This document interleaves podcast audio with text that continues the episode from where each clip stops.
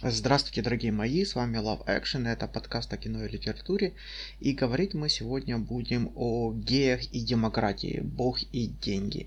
Какая здесь связь? И я не шучу, связь здесь прямая, и сошлюсь я здесь на главного апологета и социолога всея Руси Шульман, которая активно проповедует исследовательскую работу Ингелхарта и его знаменитую карту ценностей.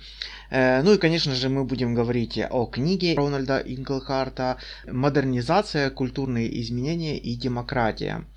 Наверняка вы видели его знаменитую карту ценностей, э, но смотреть на эту карту ценностей не так интересно, как считать о его теории, которая они, э, за ней скрывается. Э, ну, это как видеть берег и не знать, остров это или материк, или там риф. Чтобы интерпретировать данные, нужна какая-то теория. Поэтому и, и по-моему, у Инглхарта это самое интересное. Э, итак, какая же связь между Богом и деньгами? Очень, э, все очень просто. Э, в процессе модернизации обществу понадобилось квалифицированные рабочие, и сельское население в массовом порядке получило общее образование, а с ним и рационально-секулярные ценности. Сами понимаете, владельцам производства было критично важно, чтобы работники не крестились на станки, а понимали, как устроено их рабочее место. В общем, достаточно логично, что индустриализация и отказ отказ от традиционных ценностей в пользу рационально-секулярных э, принесли обществу богатство и процветание. Эта схема работает даже и сейчас. Здесь краткая цитата из книги Инга Харта. Тайвань и Южная Корея подтверждают основные параметры этой модели. Производство дешевых товаров для мирового рынка запускает механизм экономического роста. Вложение доходов от экспорта в человеческий капитал создает квалифицированную рабочую силу, способную производить высокотехнологические товары. Экспорт которых приносит еще большие доходы и способствует увеличению численности э, образованного городского среднего класса. Но рационально-секулярные ценности отнюдь не значат демократию. Как вы знаете, индустриализация в истории человечества обозначилась переходом к фашизму и коммунизму и к другим тоталитарным политическим э, системам. Производство это все еще ценности, в рамках которых уважают вертикаль власти, э, поскольку ежедневно с ней на практике сталкивается, понимая, что без инженера инженера, мастера, прораба не будет производства, поэтому э, так важно подчинение, власть и дисциплина.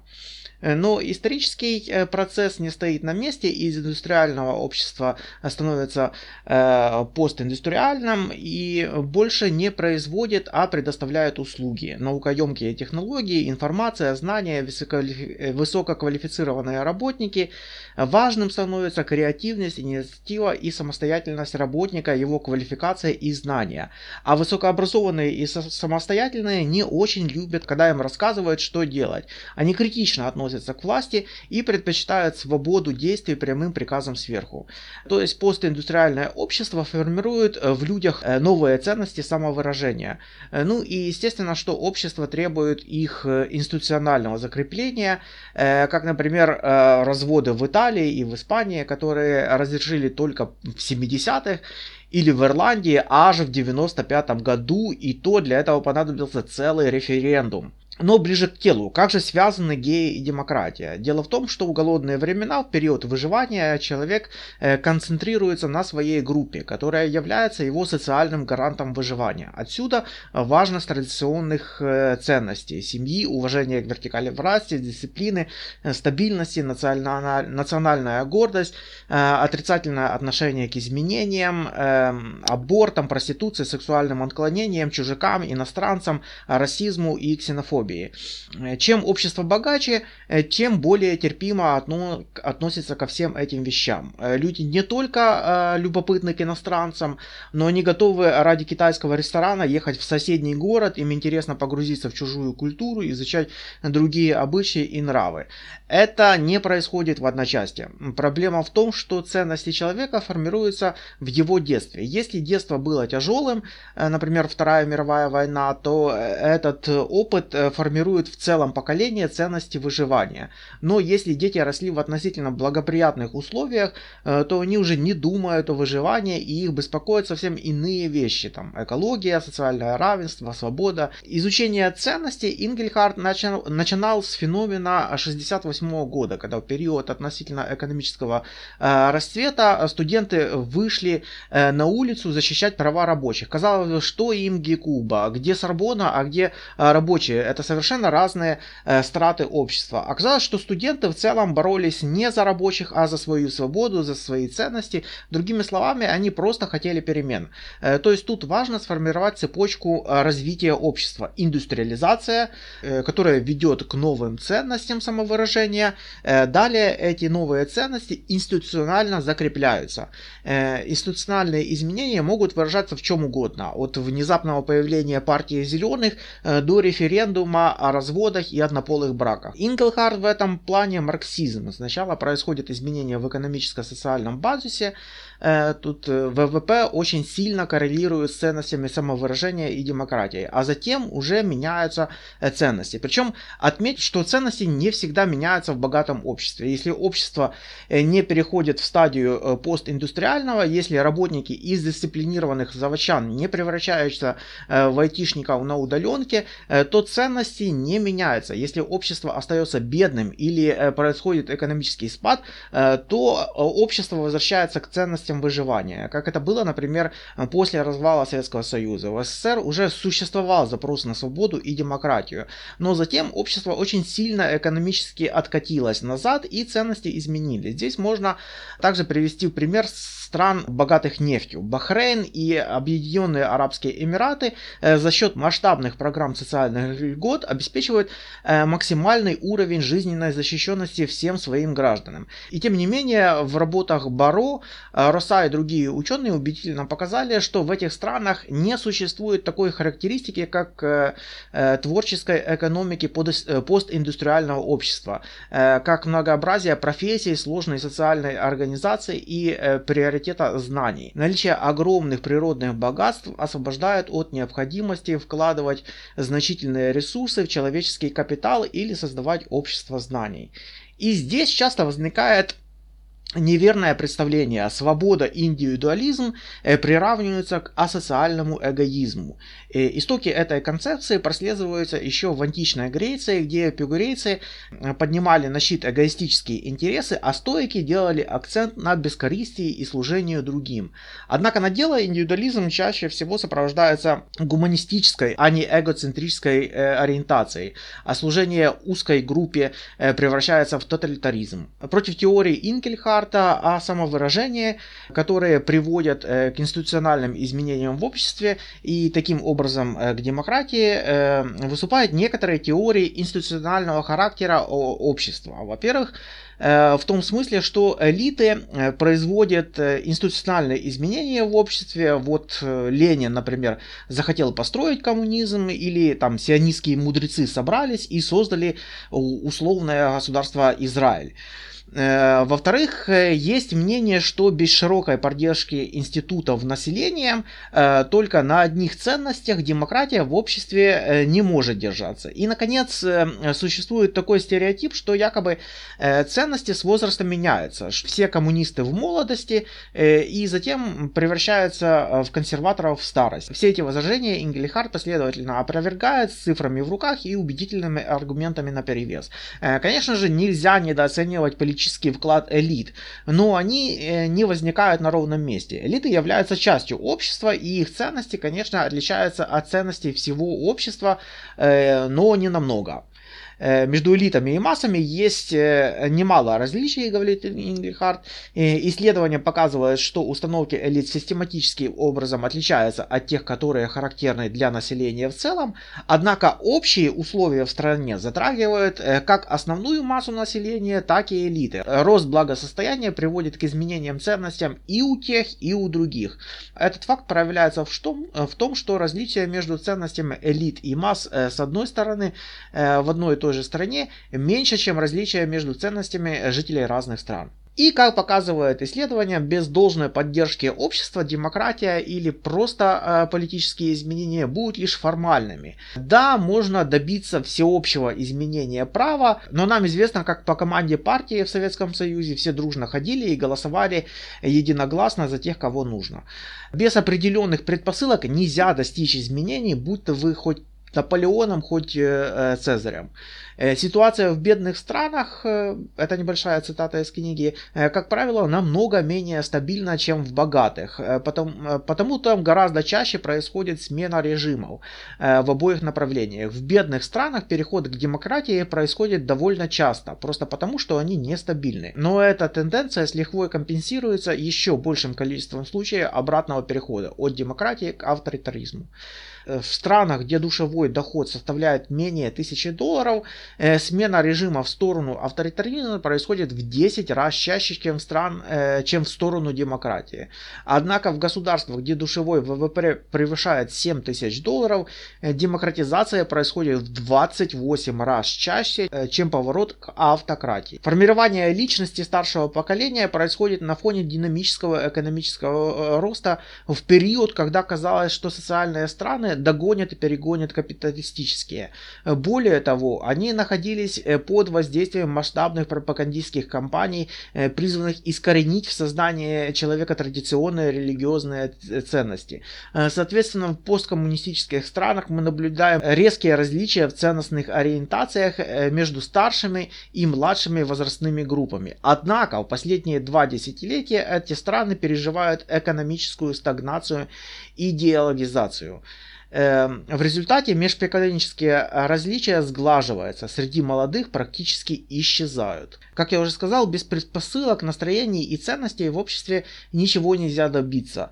Но значит ли это, что общество должно широко участвовать в общественных организациях? Нет, такой показатель далеко не гарантирует демократию. Ведь те общества, в которых участвуют граждане, могут быть и не демократического характера. Поэтому э, поддержка институтов не обязательно. Более того, согласно Ингельхарт, факту. Таковая, э, то есть поддержка этих общественных организаций в демократических странах даже падает. И это связано с, анти, это, э, с антиэлитарными настроениями. То есть институты это иерархия власти, а общество э, с выраженными ценностями самовыражения Э, не доверяет и критично относится к власти. И, наконец, э, тезис э, о молодости и старости. Исследования Ингельхарта такого эффекта не наблюдают. Ценности человека обычно складываются в детстве, в период взросления и потом почти не меняются. По-моему, это самое такое слабое место в теории, ведь потом Ингельхарт говорит, что ценности меняются в сторону выживания, когда в экономике происходит спад.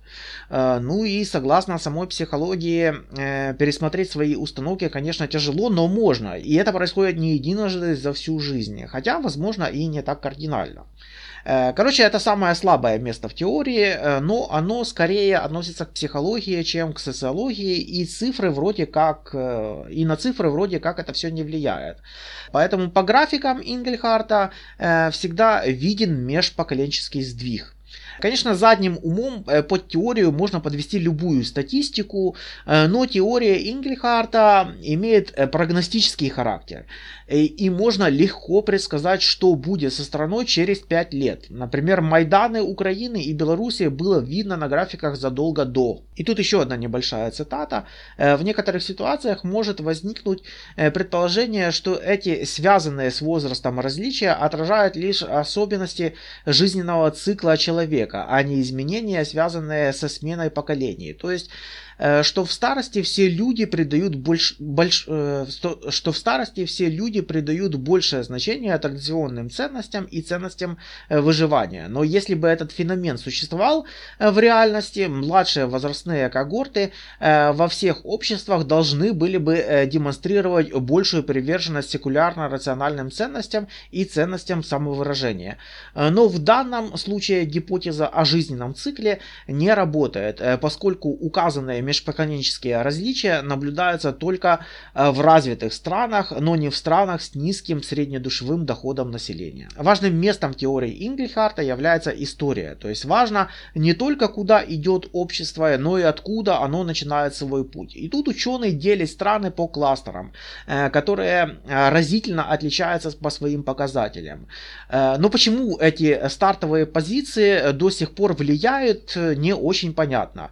Но на графиках совершенно четко видно, что есть э, близко друг от друга э, стоящие страны бывшего коммунистического лагеря, есть протестантские, есть католические, исламские, латиноамериканские. Например, известно, что доверие в протестантских странах выше, чем в католических, а в коммунистических там вообще как катком проехали. То есть в странах, где существовали большие иерархические структуры и, и приказы выдавались сверху вниз, доверие исчезло. У протестантов же э, структура церкви э, больше похожа на сетевую, э, без какого-либо сильного центра где, где-либо в Риме или в Москве, с оглядкой на которые живут и принимают решения. Хотя бывают и исторические аномалии, например, Восточная Германия очень похожа на Японию. Здесь маленькая цитата. Обе в высокой степени секулярны, относительно богатые и обладают высокой долей промышленной рабочей силы. Но с другой стороны, характер японского общества определяется э, конфуцианским наследием, а восточно-германские протестантизмом. Э, хотя не безинтересно будет заметить, что при разработке первой конституции западного типа японцы взяли за образец конституцию Пруссии. Но, несмотря на подобные аномалии, страны, в общ... страны с общим культурным наследием, как правило, действительно оказываются в одном и том же кластере. Но опять же, нужно отметить, что в рамках одной страны э, католики и протестанты в первую очередь все-таки условные немцы, а уже потом, похоже, э, по ценностям на свой кластер из других стран. Э, хотя традиционно католические, протестантские или мусульманские общества имеют ярко выраженные специфические ценности, э, различия между католиками и протестантами или христианами и мусульманами в рамках одного общества сравнительно невелики. В Германии, к примеру, характерные для католиков основополагающие ценности куда ближе к ценностям немцев-протестантов, чем к ценностям католикам из других стран. Представители э, католической общины Германии в первую очередь немцы и лишь во вторую очередь католики. Честно говоря, меня эта теория больше удручает, чем воодушевляет, э, поскольку получается, что человек это обычное такое животное, которое хоть и приспосабливается к среде, но никак ее не превосходит.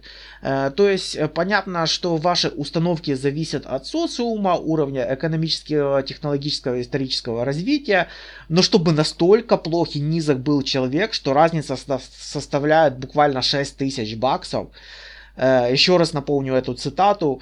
В странах, где душевой доход составляет менее тысячи долларов, смена режима в сторону авторитаризма происходит в 10 раз чаще, чем в сторону демократии.